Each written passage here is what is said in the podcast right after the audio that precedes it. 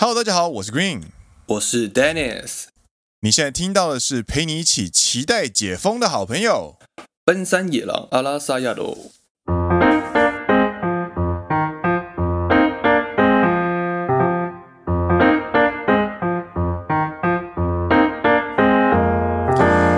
耶！欢迎来到第九季的第八集。没错。奔山野狼是一个由两位在日本当上班族的双男子 Dennis and Green 所组成的团体，内容是我们平常在日本所见所闻与日常观察，认真听长知识，轻松听好舒服的谈话性节目。刚好声音也很好听，所以放着当背景也可以很舒服的收听哦。不管你做什么事情，都让我们今天一起度过一段美好的时光吧。啊，听完觉得有趣的话呢，请按下订阅，加上 Apple Podcast 和 Spotify 的五星推荐。留完言之后呢，可以过来跟我们互动互动哦。Green and Dennis，感谢你。感谢你，感谢你。今天还有多加了一小段呢。哎呀，对啊，因为因为我觉得目的好像不是推荐哦，原来如此。目的是要跟我们产生互动。嗯哼哼哼哼哼哼，目的会影响对方动作。なるほどね。 哎，这个跟我们今天的内容好像有点关系，不过那是下半场的事情。So 的呢？哎，今天呢，如同标题所说的，其实要跟大家分享一个热腾腾的新闻。热腾腾，没错，就是现在录音时间是五月二十一号，礼拜六早上。嗨嗨嗨，这个新闻呢是五月二十号，昨天。哎呦，对哦、呃，下午由我们日本政府发布的一个新闻，内容是在讲说，关于六月一号之后日本。对于边际的管制，就是国境的管制，嗯嗯嗯，会大幅放松。哦，具体来说呢？具体来说是从六月一号开始，入国者的上限会扩大到两万人。嗯，我记得到目前为止，它是在一万人。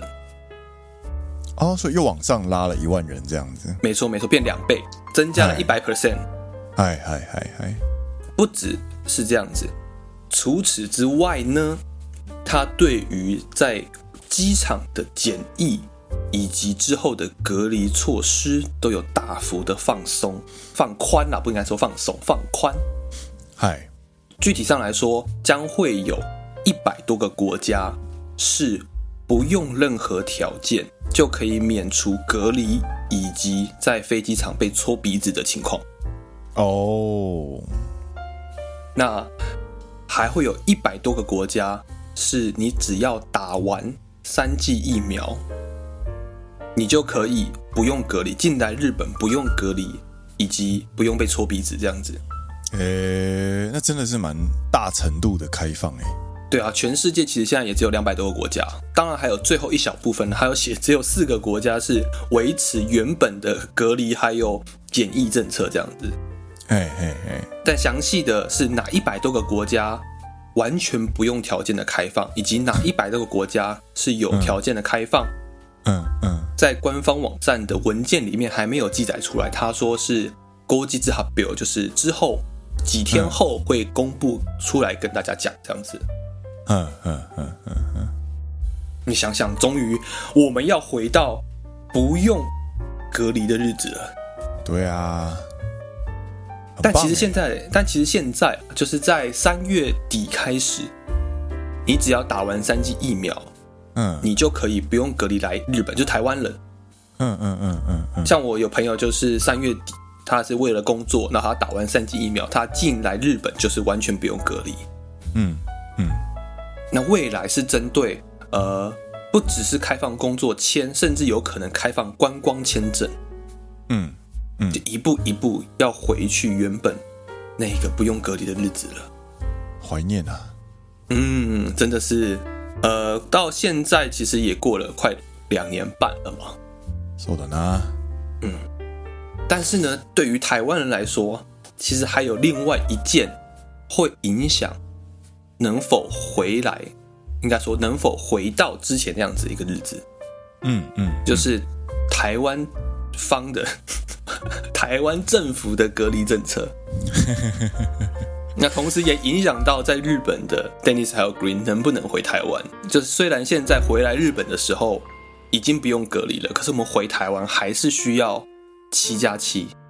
嗯嗯，就是七天是必须在家或者是在 hotel 在旅馆隔离，嗯、那剩下七天是自主健康管理嘛？嗯嗯嗯嗯嗯。那这样子对于其实上班族来说，两个礼拜还是有点伤。错了哎。嗯。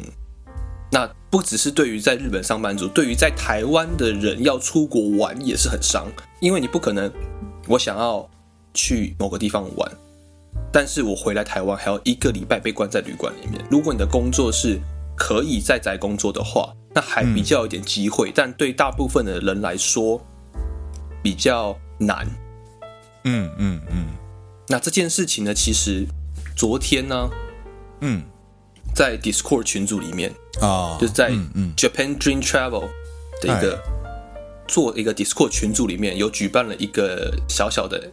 AMA 座谈会这样子，然后里面就邀请到呃极光旅行，极极光旅游的总经理，嗨嗨嗨，的一个旅行社总经理来跟大家分享关于诶，不管是旅行社怎么看待 Web 三点零，然后是关于台日旅游这方面，嗯嗯，那这个总经理其实就有分享一个很重要的指标，就是说呃七月中，那如果法定传染病能够降级的话。就是 COVID-19 这个，它属于哪一个等级的法定传染病？嗨，以及回国能不能够不用隔离？就是目前的看起来，我们的陈时中部长是说，哦，我们预计在七月中能够开放回台湾不用隔离。那这两件事情就会大大的影响台日之间的旅游，这样子。嗯嗯嗯嗯嗯嗯，そうだね。我个人啊，也是期望能够按照这个时间轴去走，就大概现在日本六月开放了，哎，OK，然后台湾 那边是大概七月中可以开放，八月就可以回去台湾了，然后八月欧蹦就可以回台湾了，回去，没错没错没错，そうだな，嗯，水际対策的缓和就是这个呃国境的那个政策缓和，他发表之后啊，嗯。在雅虎新闻下面呢，有做一千七百多人的问卷，嗯哼哼哼哼， 然后政府的态度跟民众态度是完全相反。民众什么态度啊？一千七百八十八票里面啊，嗯，就是赞成跟反对这个就是国境缓和这件事情，是什么态度呢？结果目前的结果呢，就是百分之六十五趴的人是反对的。嘿，so 我具体还没有看到它。里面都写哪些事情啦？但是嘛，就是民众态度跟政府态度是相反的这样子。嗯哼哼哼哼，错了呢，但是可以看到曙光了啦。对，我觉得还是可以，再等一下，再等一下啊。我们一直说再等一下，再等一下，好像从二零二一年这样，对对对，一直不断的给大家希望。转移注意力，好不好？大家转移注意力。那转移注意力的时候呢，就要看电影，是不是？呃，对对对，这就是我们下一则新闻。我们今天节目的构成呢，其实就是三件事情。第一个就是呃，这个国境政策的缓和，然后第二个呢，就是说电影的一个相关新闻，然后最后呢，我们会有一个听众 Q&A 的回复，这样子。嗯哼哼。那第二个要讲的新闻是五月十九号所发布的一个新闻哦，就是说电影的制作人呢，合计诶，总共有三个人，三位男女，合计被电影公司求偿了五亿日币，五亿日币，五亿日币，对，而且是在十九号的时候判决就是有下来这样子，所以这是法院已经判定了对方必须赔偿五亿日币，判定侵权。然后求偿五亿，哦，对，然后具体来说呢，就是总共呢是有十三间的大手电影公司，嗯哼哼，我们就称这个说电影叫做日本古阿莫好了，日本股阿莫，对，意思是一样的，因为他们两个都有赔钱嘛，对不对？是这样说没错啊，对，就是这十三间的电影公司。然后就是针对这三位日本古阿莫呢，就进行求偿。嗯嗯嗯。然后包含他们总共被呃针对的作品呢，就是被判定侵权的作品，总有五十四个作品。嗯哼哼。那他们甚至有公布这个五亿元是怎么来的？你说这个五亿元是怎么计算来的？呃，对对对，我觉得这份这个新闻有趣的点就是在于，我第一次知道他的他到底怎么去判断这个价格这样子。嗯哼哼。那他们就有公布，他们所说，他们说的是，只要在 YouTube 上面被点击一次，嗯哼哼，你就要被罚两百日币。如果他这个点击，但是因为点击有时候他只是点进去，他也不一定有看完，对不对？对，就像你说的，他只要点进去，他就算没有看完，他也会被算成就是呃收看次数。嗯哼哼哼哼，因为我刚刚第一个时间的想法是说，两百块在日本算是很便宜的一个价格，因为对，在日本看电影一次基本都要一千五百块起跳。收收收收收，但是。关于这点，我其实也有想法，就是他这个两百块应该并不是代表电影院的消费额。嗯哼哼哼，我自己的想法是，它应该是以串流平台的订阅价格下去去算的。比方说，呃，我今天订 Netflix，或我今天订 Amazon Prime，我今天订 Disney Plus，我订阅费用跟我每个月大概会看几部电影，平均下来一部电影大概多少钱？我大概是我我认为他们是用这个价格去算，所以算出一次点击就要罚两百元这样子的一个行情，这样子。なるほど，因为可能同样是线上影音观看的概念啊，对对对，所以 两百块算下来的话，因为在日本你的那些线上影音平台，你订阅一个月差不多是一千多日币，对。那你一个礼拜看一部的话，就差不多是这个价格。对啊，我觉得应该是这样算的。なるほどね。然后他们三个人啊，嗯，就是这三个人就是公开的这个所有的说电影动画合计起来啊，嗯， 总共有两百六十两百六十五万次观赏。嗯哼哼哼，其实也没有很多，你知道吗？五十四个作品，两百六十五，就代表说他大概一一支影片大概五万多。对对对，就是观看数这样子，对对对，好像也没有很多，嗯，但是就是两百六十五万乘以两百块这样子，なるほど，收收收，那就是他们就是认为这样子的侵权呢， 会造成他们的就是电影的损失这样子，所以电影收入的损失，所以就进行控告，但是。嗯，我个人的见解是，他们会去收集这五十四个作品，应该都是呃非常知名的大作。嗯嗯嗯，对，因为像我，我跟我刚刚其实后来有去看谷阿莫的新闻这样子，因为谷阿莫也是有被电影公司控告，台湾的电影公司总共合计五间这样子。对，然后后面是和解了啦。对，和和解，然后赔偿了上百万这样。那嗯嗯呃。他们所控告的，这被针对的那个作品啊，有十三部，其实算少的。他总共试出上传的影片的数量，刚刚 Dennis 查是一千一百多，没错，一千多部，没错。对对对，所以换句话说，真的有被特定判定侵侵权的，而且要求赔偿的，其实只有那当中的。特别知名的几部，什么《失速列车》啊，然后什么《动物方程式》啊之类的，这样。嗯哼哼。所以这个也是呃，算是黑盒子啦，因为我也不知道他们怎么判定的。然后呃，但是也是蛮有趣的点，这样子。所以如果各位要说，如果有这各位想要做这种类似说电影的东西的话呢，还是要注意一下，就是智慧财产权这件事情，因为他们。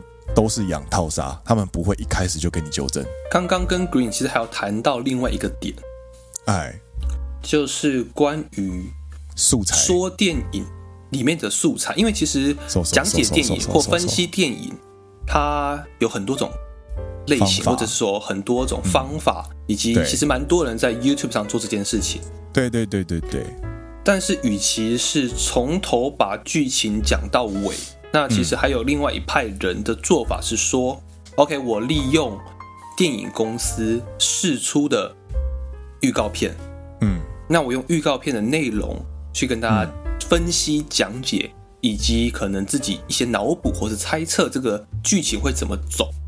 对，然后用这些电影原本的故事背景去跟大家讲解的话呢，就是会是完全不一样的一个形式。So so so so so，而且反过来，因为他们用的素材是电影公司本身释出的预告片，所以在侵权这上这方面可能比较没有这样子的问题，因为本来就是电影公司释出的电影片段了嘛。嗯嗯嗯嗯，加上他的解说，其实我觉得某方面来说是在帮。电影公司宣传这一部电影，潜在消费者在看完，比方说“大家好，我是曹立方”的话，他们不会看完之后觉得“哦，OK，就这样”，我不会去看。原来如此，他就是他看完的心情，如果是原来如此的话，那可能就会造成电影公司的损失。但是如果他看完之后，他的心情是“嘿，真的假的”的话，那对于电影公司就是一个 win-win 的感觉。对，就是因为他在导流过去。不管他的奖评是好是坏，哎，你就会觉得，哎，干真假？那他到底是不是他说的这么烂，或者是他是不是他说的这么好看？对，那你会保留一个疑问在你心里，然后你还是会去看这部电影。对对，就算他讲评讲的很烂，你就觉得他就会说，哎，店里面某个桥段，他的剧情设计，我觉得好像不是很好，或者是说他可以怎么样改善？对对，而不而不是就是。直接直白的铺陈，把这个电影剧情讲出来。对，那这样子的一个做法的话，反而是一个宣传啦。对啊，反而可能我觉得电影公司，如果我是电影公司的话，我反而会想要请这种人来帮我的电影讲评，炒话题啊。对，对啊，对啊，对啊。嗯嗯嗯嗯嗯，说的呢。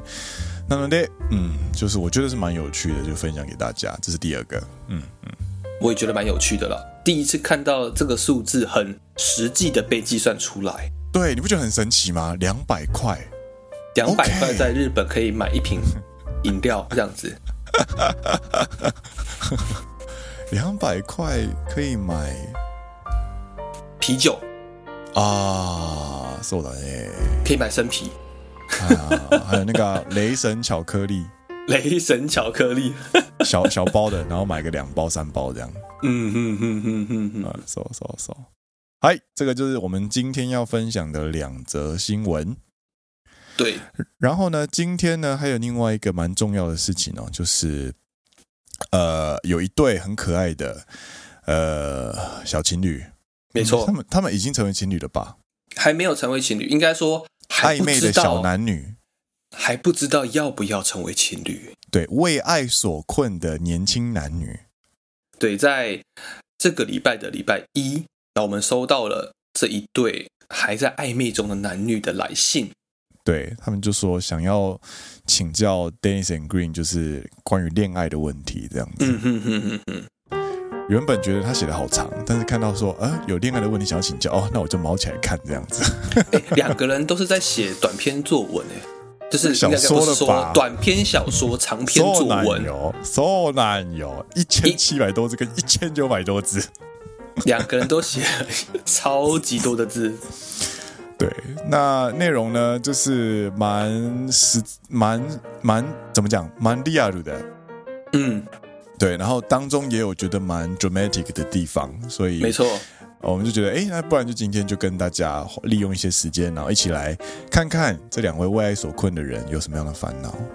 应该是说了，我们都看了他写这么长的文字了。OK，你有诚意要问这些问题。OK，我们也试出我们的诚意，我们就在节目上好好的回应你们，好好的回应你们，我们会用心对待。当然，这个回应。你们招架得住，招架不住，那就是另外一件事情了。啊，说说的呢，说的呢，嘛，我觉得他们投稿的时候就一定已经某种程度上已经给我们一定程度的信任。我们可以给你 promise，我们会给你我们最真实的想法，但是我们没有办法给你 promise 这个想法是你想听的。嗯哼哼哼哼。So，嗨，这哈金教授，那我们今天进行的方式要怎么进行？你先念一下，呃，女生的来信好了，就是。一个是女生的来信，一个是男生的来信。好，啊，请问我需要加我需要加 reverb 吗？我觉得可以先不用加了，先不用加。不用加。我觉得就是我们先把双方的来信都念完。好，那我们先了解一下到底发生了什么事情，这样子。嘿，对，哎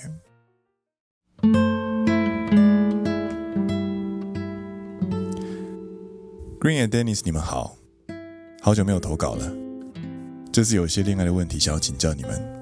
这是我跟另外一个野狼好朋友 B 桑的故事。我们都有一些疑惑想请教你们的意见，所以约定了各自写一封信给你们，希望你们可以一并阅读后再分享你们的想法。这是一个非常非常长的故事，要麻烦你们了。我跟 B 桑是在一个叫做 Slowly 的交友软体上认识的，那是一个可以给全世界的人送信的软件，信会根据时差延迟送达。那个时候很明确的不想要找恋爱对象，只想找一个笔友。然后在香港的我就认识了在日本工作的台湾人 B 桑，跟 B 桑大概是维持一或两个星期回信一次的频率，通信了满两年。期间没有交换过认真人的照片，没有通话，没有视讯，平常大概会聊日常生活或生活烦恼。然后昨天我告白了，大概是大半年前开始意识到自己对他有好感。可是想了很久，我不知道他喜不喜欢我。在疫情下，根本没有机会在现实见面。网友的身份也让我无法得知他的资讯是真是假。没见过面的远距离恋爱，成真的几率太低。理智上没有任何的理由去发展双方的关系。所以我本来打算维持朋友就好。可是最近。我们开始在现实中有交集。他在现实中寄了一张明信片给我。日本寄香港空邮只需要两个星期，但我回信寄日本邮局却说只能船运要两个月。我真实的意识到我们的距离真的好远哦，远到我不停在思考，现在什么都不做的话，大概真的就要错过了。我可能会后悔吧。在某一天早上醒来，我就决定要冲一波，所以我冲了。告白后，我深深觉得应该要为所有主动告白的人鼓掌。这真的很需要勇气，起码我我紧张的心脏都要跳出来了。诶，这只还只是文字的告白呢。然后他也很快回复了，大家都没有见过面，证明长相，以往的对话谈话内容都不知道真假，还是先从普通朋友开始就慢慢了解就好。然后就交换 Line，今天是第一次视讯，挂号，好紧张，好害羞，好开心哦。不要自己乱加情绪，他自己挂号写的没？不是，他提到他从来没有朝着恋人方向想过，所以其实蛮压抑的。每周的回复更像是生活的记录与分享，但我们也可以先尝试一下，了解对方的想法，看一看适不适合和相处模式是会怎样。我想请教 Dennis and Green 的就是关于我们的关系的转变和往后的相处模式。现在感觉是我喜欢他，他把我当普通朋友，然后通过 LINE 联络，偶尔打电话吧。我有点迷惘，以后该用怎么样的态度去看待？我觉得让两个人都觉得自然舒适的相处是最好的，这才是长久的相处。所以没有打算进攻或要让他喜欢我之类的。毕竟我本身也不算是很主动的性格，而且疫情下的远距离不是几个月就会解决的事。但感觉之后聊下去就是维持很好的朋友关系。我是该当他是我对象的感觉相处，可是他是我的朋友啊，我有点拿捏不清楚作为追求者的立场。而且当他遇上更优秀的女生的时候，很自然的就会交往吧。在我沉船之前，应该设限，对吧？不好意思，我可能暂时还没有厘清对对待往后发展的想法，所以问法有点不太有条理。其实，在告白的时候，我也觉得我蛮不负责任的。明知道是远距离，大家会想要约，会大家会想的很多，但我更应该要想好，先想好各种情况的对应方法。所以他说先尝试一下的时候，我真的感觉到他在努力的时候，就觉得他更好了。呜呜呜呜呜。补充说明一下，为什么我会觉得我喜欢他？其实我也想了很久，我会喜欢一个素未谋面的人吗？我真的确定我是喜欢他的吗？当然没有到。非他不可的程度啦，但我想大概就是介于喜欢到远距离都想试一试在一起，可是抽身还来得及，不算伤心的程度吧。因为我能理解为什么会拒绝。理性上，我是觉得朋友之间好像两条线，两条平衡线。我会支持我朋友所做的决定，鼓励他走他的路。而恋人有点像是两条会交叉的线，我们会互相吸引，互相影响，然后推动彼此前进。我觉得 B 桑是个可以信赖的人。他的很多想法我都认同，我会欣赏他的行动力跟认真生活等等的特质，让我想要跟他一起走下去。对我来说，朋友跟恋人的界限是不太一样的。我不会对朋友撒娇，可是我会我会想对 B 桑撒娇，期待回信，看信的时候都会不自觉的笑出来，就会想象见到面一起相处，一起经历不同的事情。我想这就是这在感情上面就算是喜欢吧。Green and Dennis 呢？你会怎么判断自己是不是喜欢上一个人呢？不好意思，我真的写的超级无敌长，好像我跟他都把我们的烦恼丢给你们了。不过作为野狼好朋友们，我们的我们的确很想听听你们的意见，非常非常非常感谢你们的时间。来自于我们的，这是哎，这是第一赏，这是说 D 赏 A B C D 的 D，对，它是 A B C D 的 D，因为他们一位叫做 D，一位叫做 B，没错，没错。对，如果他们就是是，如果是 B D 的话，他们就是面对面；如果是 D B 的话，他们就是背对背拥抱。我们背对背。等一下，我还没念，我还没念呢。嗨，OK，这个是这个是这个是 D 赏，这是女方的来信。嗨嗨，我刚刚突然发现，我应该选错了，就是我选的比较长的那一个。走，一千九百多字，都走。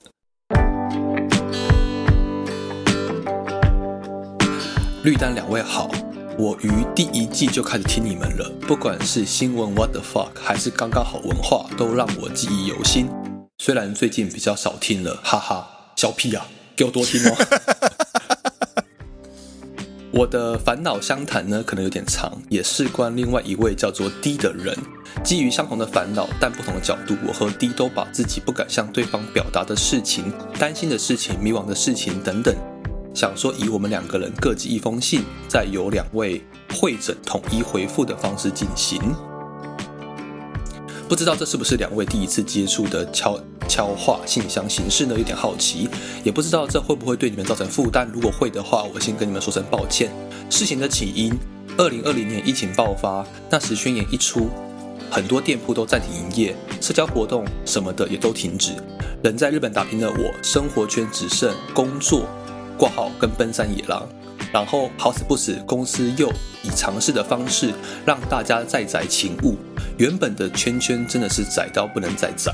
跟朋友说起自己的忧郁，说自己来日本不是来体验这些的。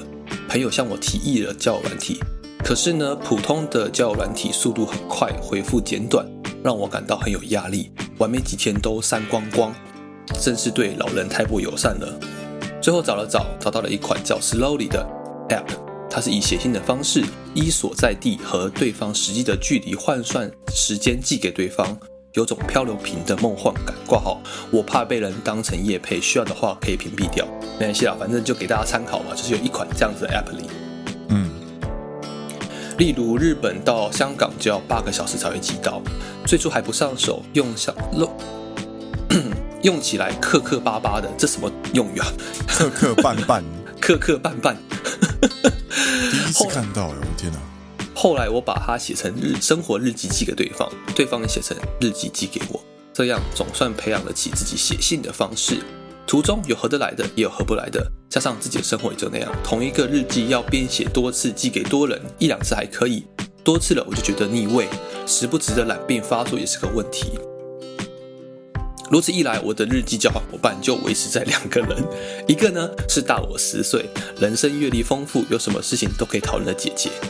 她说，虽然写出来有可能被干掉，不过姐姐也被我推坑了，在听奔山野狼，不写出来反而会被姐姐干掉。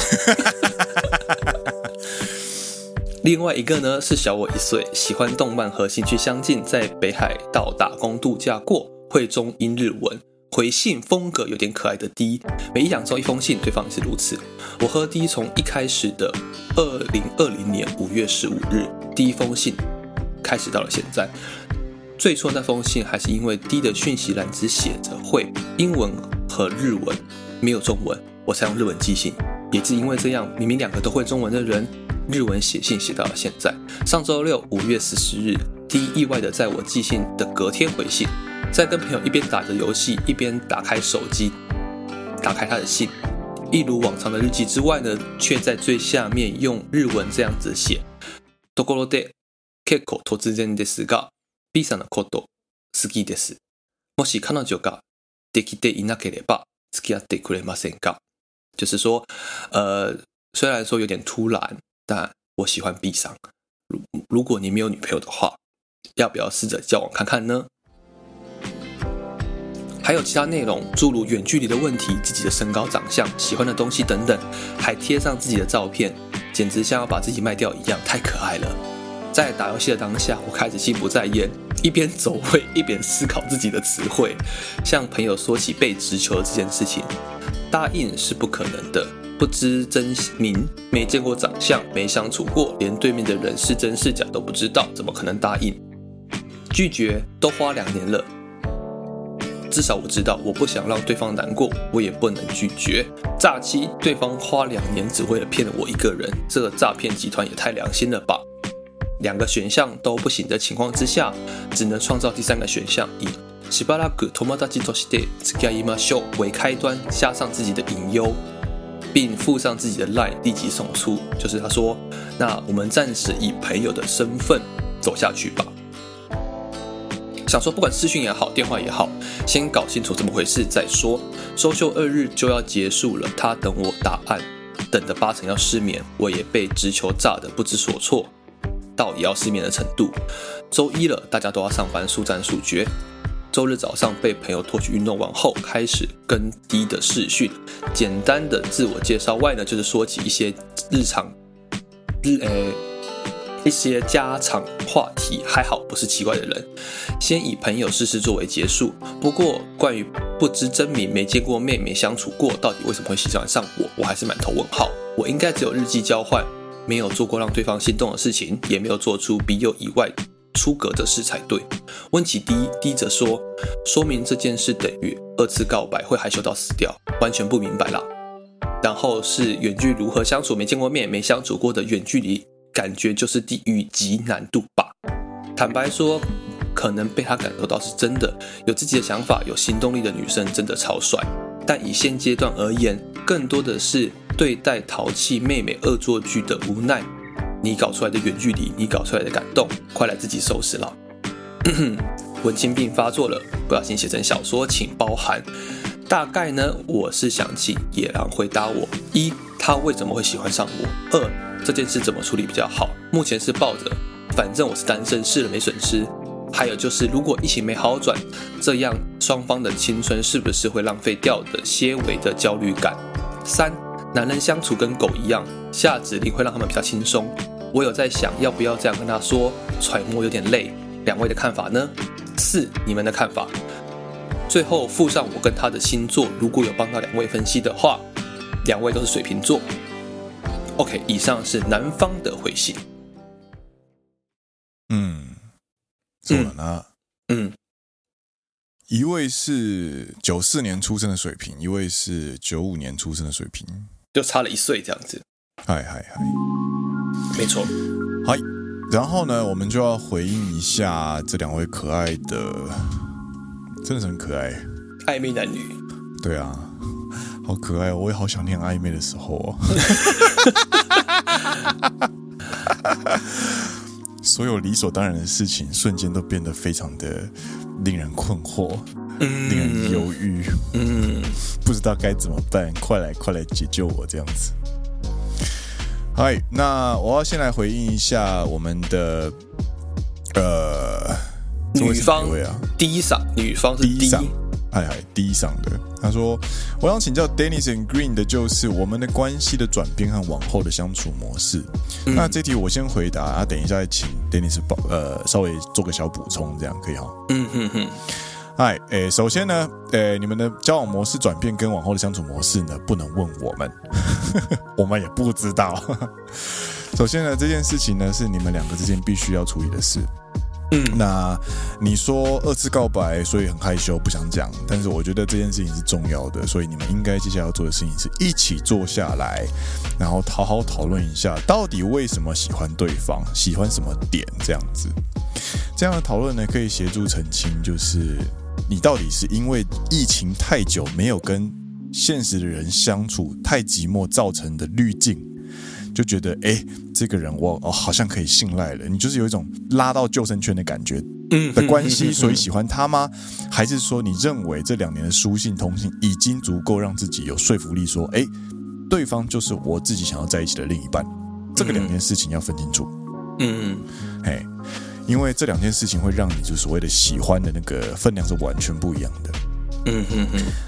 然后第二个就是你们必须要讨论好，你们想要什么样的关系。你们现在是笔友，所以就只有就是各自过各自的生活，然后一两个月联络一次这样子。没有到一两个月了，他们现在是有换 line 了。说什么？有换 line 了，哦、换 line，所以应该就是现在属于一个普通朋友，因为他们是从笔友进阶到普通朋友了。啊哈哈，这种东西最好玩了。所以他们现在是以一个有对方 line 的普通朋友的身份在相处。哎哎，对。那第二点就是你们必须要讨论好你们想要什么样的关系。三条路，三条路。第一条路就是。贯彻笔友这个关系，嗯，彼此在各自的生活中保持开放，然后彼此不当情侣，这是回去原本的关系吗？对。第二个就是开始进行中长期的目标转换，嗯哼哼，要么男生过去香港，要么女生来日本，在同一个城市生活做情侣，然后走入婚姻，嗯，不然就是第三个就是。维持现状，然后呃，朝着所谓的远距离情远距离情侣的方向前进。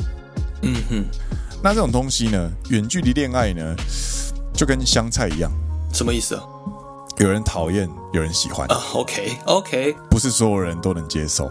OK，好好好，so so so。然后最后一点呢，就是要说丑话。恋爱最美好的呢，其实就是暧昧不明的时候。嗯哼哼，你暧昧一旦那个，它暧昧就滤镜嘛，你滤镜一拿开之后呢，你就会看到现实层面的问题。没错没错，理想非常丰满，现实非常骨感。嗯，哎，因为共同开始面对未知的时候呢，其实会有一种迟疑跟彷徨，彼此就会有一种吊桥效应的那种感觉。但是你目标开始明确，你讨论完之后呢，你们开始讨论现实面的层面的时候呢，考验就会跟着来，然后你就会发现物理的距离还是非常大的。嗯哼哼哼哼，这是第一题。哎，你有没有什么想回应的呢？我觉得我回应的部分留在第二个部分好了，就是在下面我会根据男方的问题去做回应嘛。那我会再 feedback 你现在说的回应。OK，好，那就进入第二题。第二题他说，但感觉聊下去之后就是维持很好的朋友关系吧？我是该当他是我对象的感觉相处呢？可是。他对我还是朋友啊，有点拿捏不清楚作为追求者的立场。而且当他跟上遇到更好、更优秀的女生的时候，应该就会很自然的交往吧。在我沉船之前，应该要设限、设期限吧，设停损点吧的意思。嗯嗯嗯。哎哎，其实我觉得，我觉得这两个人就是的文笔这样读下来啊，我个人觉得 B 赏的脑袋非常清楚。嗯哼哼，他是一个承认自己感性的情感，嗯哼哼，但又不会不失理性的去客观的看待自己的一位，我觉得脑袋非常清楚，而且我觉得这个我光是这一点就会让我觉得他非常有魅力，这样子。就像男方的文章所说的，她是一个有想法的女生，然后她也知道自己在做什么，所以她才会决定要告白嘛。そうだね。 对啊，那关于第二题呢，我的回应就是，对，你们第一件事情呢，其实是应该是要先讨论好，就像第一题说的，你们必须要先讨论好你们到底要什么样的关系。嗯哼哼，为什么？为什么？因为你们在关系明确之前，你们不会发生任何所谓的权利跟约束。嗯哼哼。那呃，你们确定彼此是情侣之后，才会有这样的关系。你在交往之前呢，其实是不会有权利跟约束，以及对对方必须要结束自己开放状态的任何的约束力。他要出去玩，要出去约会，其实客观来说，对你来说都不都不该是个问题。嗯，这就是为什么我们在第一题就会说，你们第一件第一件事情就是你们可以冷静一下，然后一起约个时间来定义你们接下来这段关系的目的地要往哪个地方走。有了关系的共识，彼此才会产生所谓的权承诺跟约束。嗯嗯嗯，两个人在感情中的权利呢，权利关系呢才会平衡。不然你就是会感觉是一个在晕船，然后一个就是完全没晕，然后你就在水上载浮载沉载浮载沉，然后另一个完全没有感觉这样子。嗯，那是一种失衡的状态。这是第二题的回应。嗨，第三题呢是 Green and Dennis 呢，你们会怎么判断自己是不是喜欢上一个人了呢？嗨，那。这一题呢，Green 的回应呢是 Green 每天都在喜欢新的小姐姐，滥情的人，可能就觉得今天她的套装特别可爱，或者她今天的那个什么，就是洗发精特别香之类的，或者是讲话方式很温柔，或者是诶做事很可靠这样子，只要她稍微有一点优点，她都可以一波把我的注意力带走。然后自己的在休息的时间，或者是自己在业务之间的那种小片刻的时候呢，眼神就会不小心飘到他们身上去，这样子。我我觉得，我觉得这个就是所谓的喜欢，这个就是所谓的有好感的意思。嗯，对我来说，产生好感的门槛其实非常的低，它并不是什么特别的事情。就像我我喜欢很多可爱的女主播跟女明星一样。嗯哼哼，到这边可以理解吗？你说对我哈？对你自己吗？你你现在听听听得 OK 啊？我听得懂啊，听得懂，就是喜欢，你可以喜欢很多事情啊。对对对对对，你可以喜欢非常非常多的人，so so so。但是之后的那些付出，或者他们之间相处的关系，就会决定后面的差异。那我相信你应该接下来要讲这件事情。so so so，就是像 Danny 说的，喜欢一件事情，喜欢一个人，什么东西都都是本能的东西。你可以说他没有理由，但是你又可以说他非常直观。嗯。那喜欢上之后呢？你对了，你为这份喜欢付出了多少事情？这份喜欢的分量就会跟其他喜欢的分量开始产生差异。嗯嗯嗯，分量越高，地位越重，喜欢的对象就会渐渐的和其他喜欢的对象开始产生差异。没错。那举一个大家都比较好理解的例子来说，就比方说奔山野狼的早安状态、早安动态。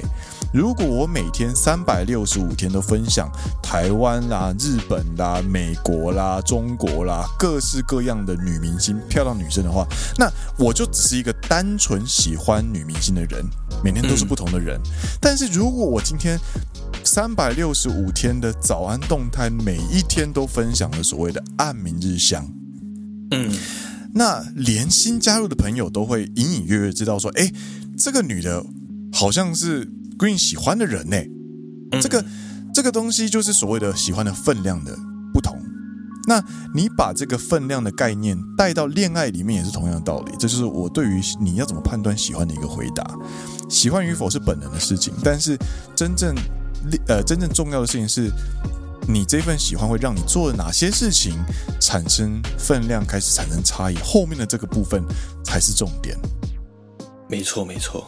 嗨嗨，这个是我的回应。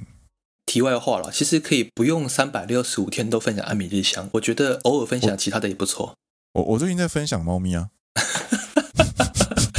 我说其他女明星，其他女明星。好，好啦，好啦，好啦。嗨，我 feedback 一下 Green 刚所说的。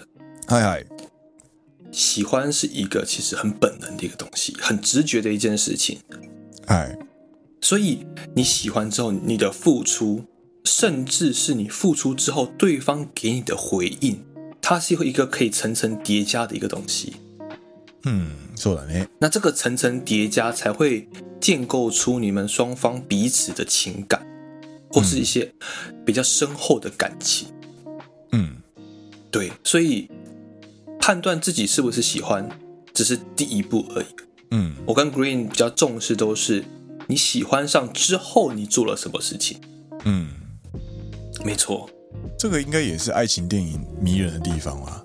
嗯哼哼哼，对，你会，你为，就是你知道有一句很八股的，就是很很俗气的说法，就是什么为爱疯狂。但其实感情里面最美的，就是你为了这份爱，你做了哪些疯狂的事情，或者是你做多少的努力，这份爱它就会完全不一样。そうだね，そうだね。嗯，嗨。嗨嗨，这个是 D 赏的问题。那我来回复男方 B 赏的问题。哎嗨，就看完男方的文章之后呢，其实你可以看得出来，他还打游戏嘛。So，他比较偏向一个， 我觉得比较偏向一个怎么讲，纯直的、纯真的直男。纯直，他就是纯直这样子你。你找不到形容词，是不是？又纯又直啊！我没有说纯啊，我说纯。哦，我我说又纯又直这样子，呃，就是很纯的直男。说的呢，想选一个比较好的词，但突然想不起来。我总不能说很蠢嘛，对不对？做了呢，因为我自己也是偏，自己也是偏这一块，所以我可以体会他的，啊、我可以体会他的心情。看到他，他如果不说自己是水瓶，我以为他是射手。敢 diss 啊！不要随便乱 diss 射手，好不好？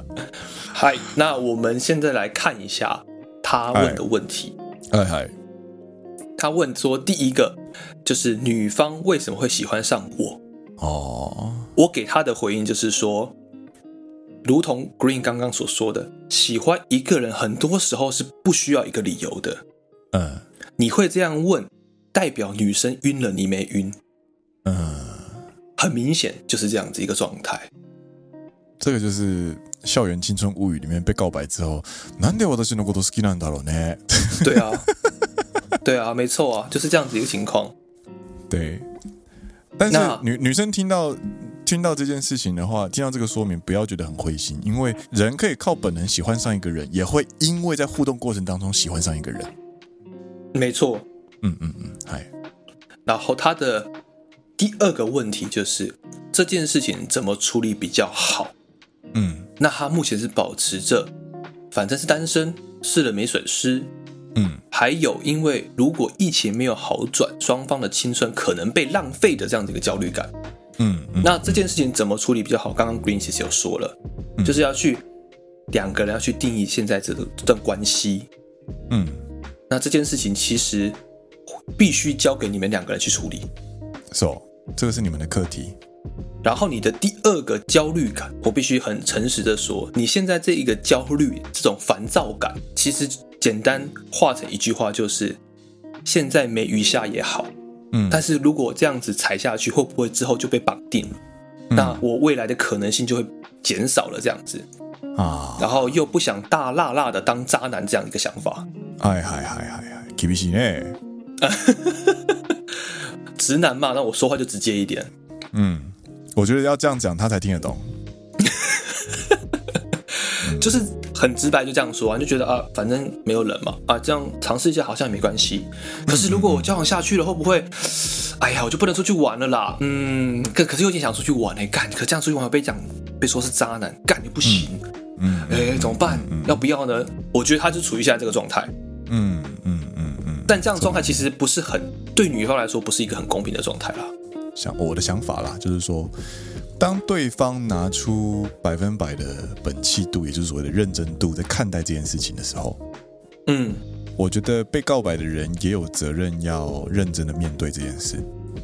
认真的面对，并不代表你一定要接受对方的好感。没错，没错，没错。但是你一定要承诺对方，你会好好思考这件事情，会好好思考。那最后面你是要认真的拒绝，对，或者是认真的答应。交往都是都可以，都可以都，我觉得对方都是可以理解的。但是如果你是用半吊子的方式去看待这件事情的话，那对对方是非常失礼的事情，也会辜负了对方对你的好感。嗯、没错，嗯，嗨，他的第三个问题是说，嗨嗨，跟男人相处跟养狗一样。哎，下指令会让他们比较轻松。我有在想要不要这样直接跟女方说，那因为揣测有点累。那两位的看法是什么？哎，呃，我个人是百分之一百同意这件事情，百分之一百同意。哎，但是呢，但是 but 女人就是一个希望被了解、被揣测的一个生物。这件事情我遇到蛮多次了。啊，嗯、我可以就是呃，女方会说，如果什么事情都要我跟你讲，你都不了解我，这样你就她就觉得你没有用心想要去了解他啊。因为如果你用心去了解他的话，嗯、他就不需要什么事情都要直直白白跟你讲。你或许或多或少在那么一个瞬间，你可以揣得到我的想法吧？你可以感受到我的想法吧？你没有，嗯，那是不是你都没有用心了解我？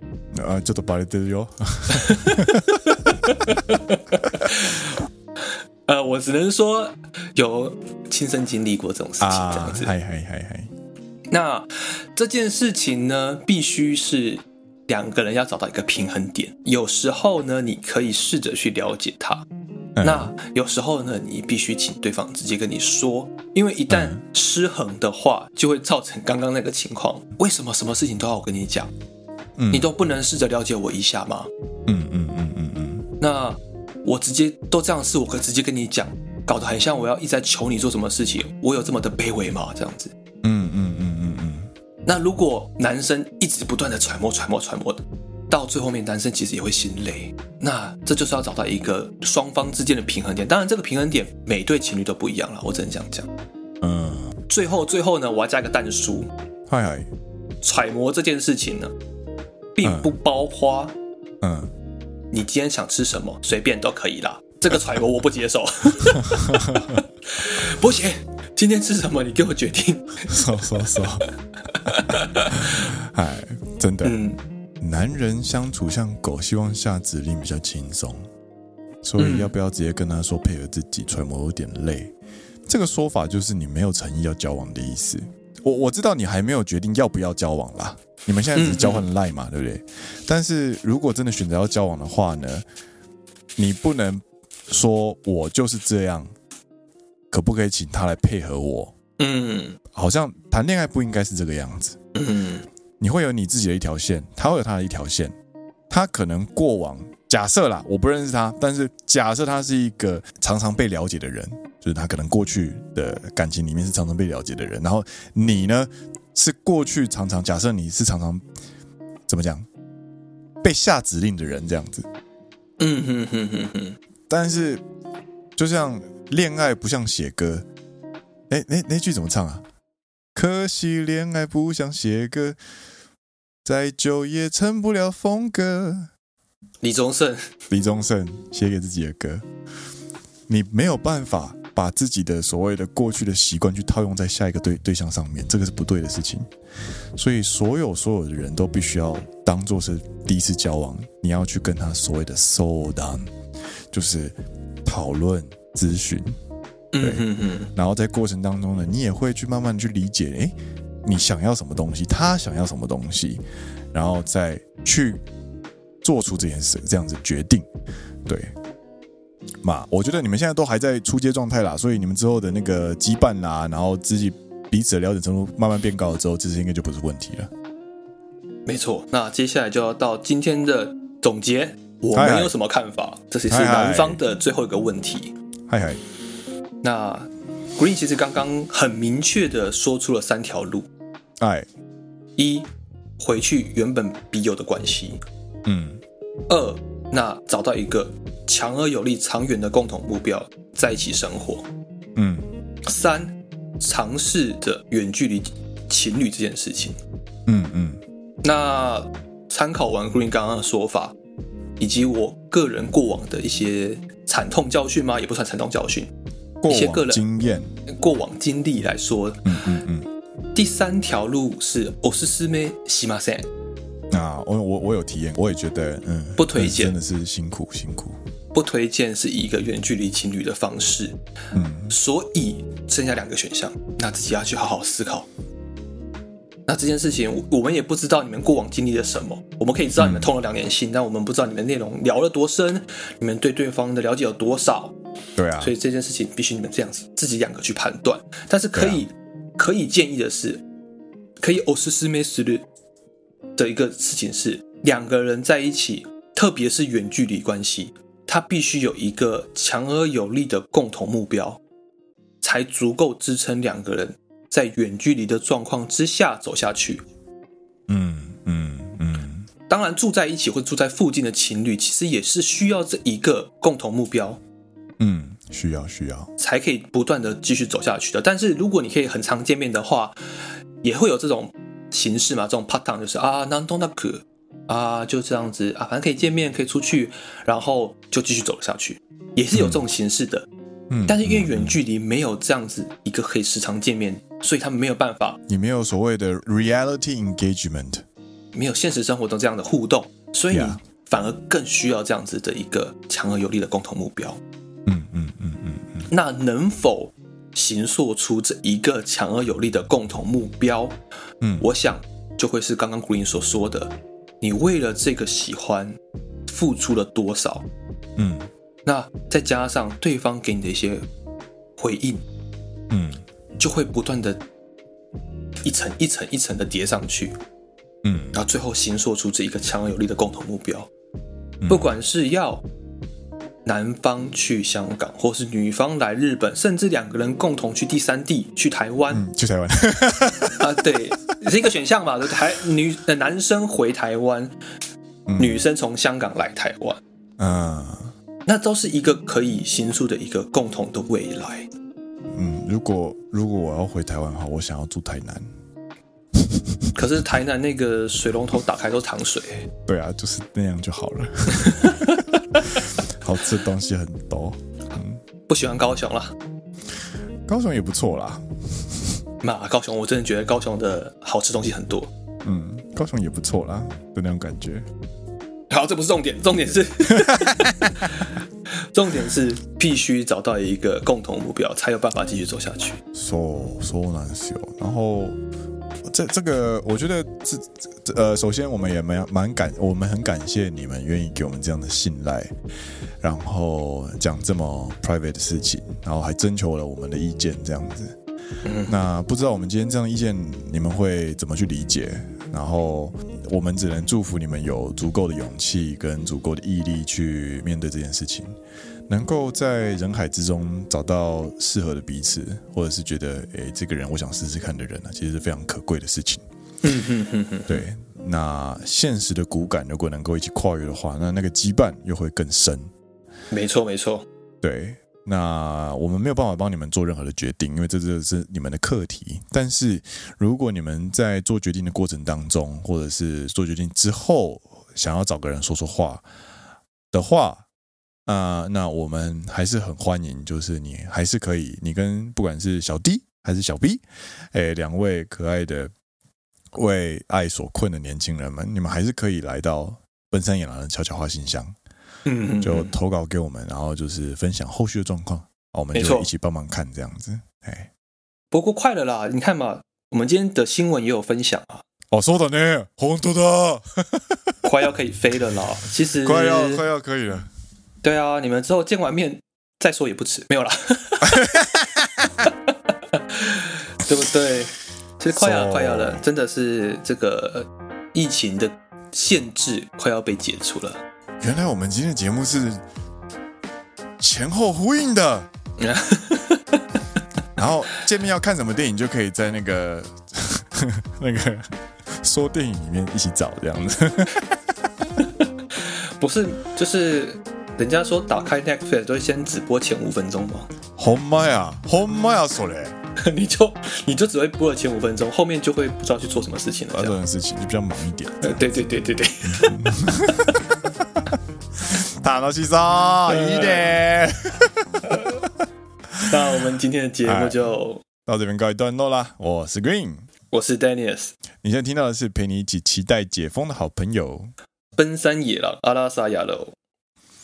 两位加油，拜拜。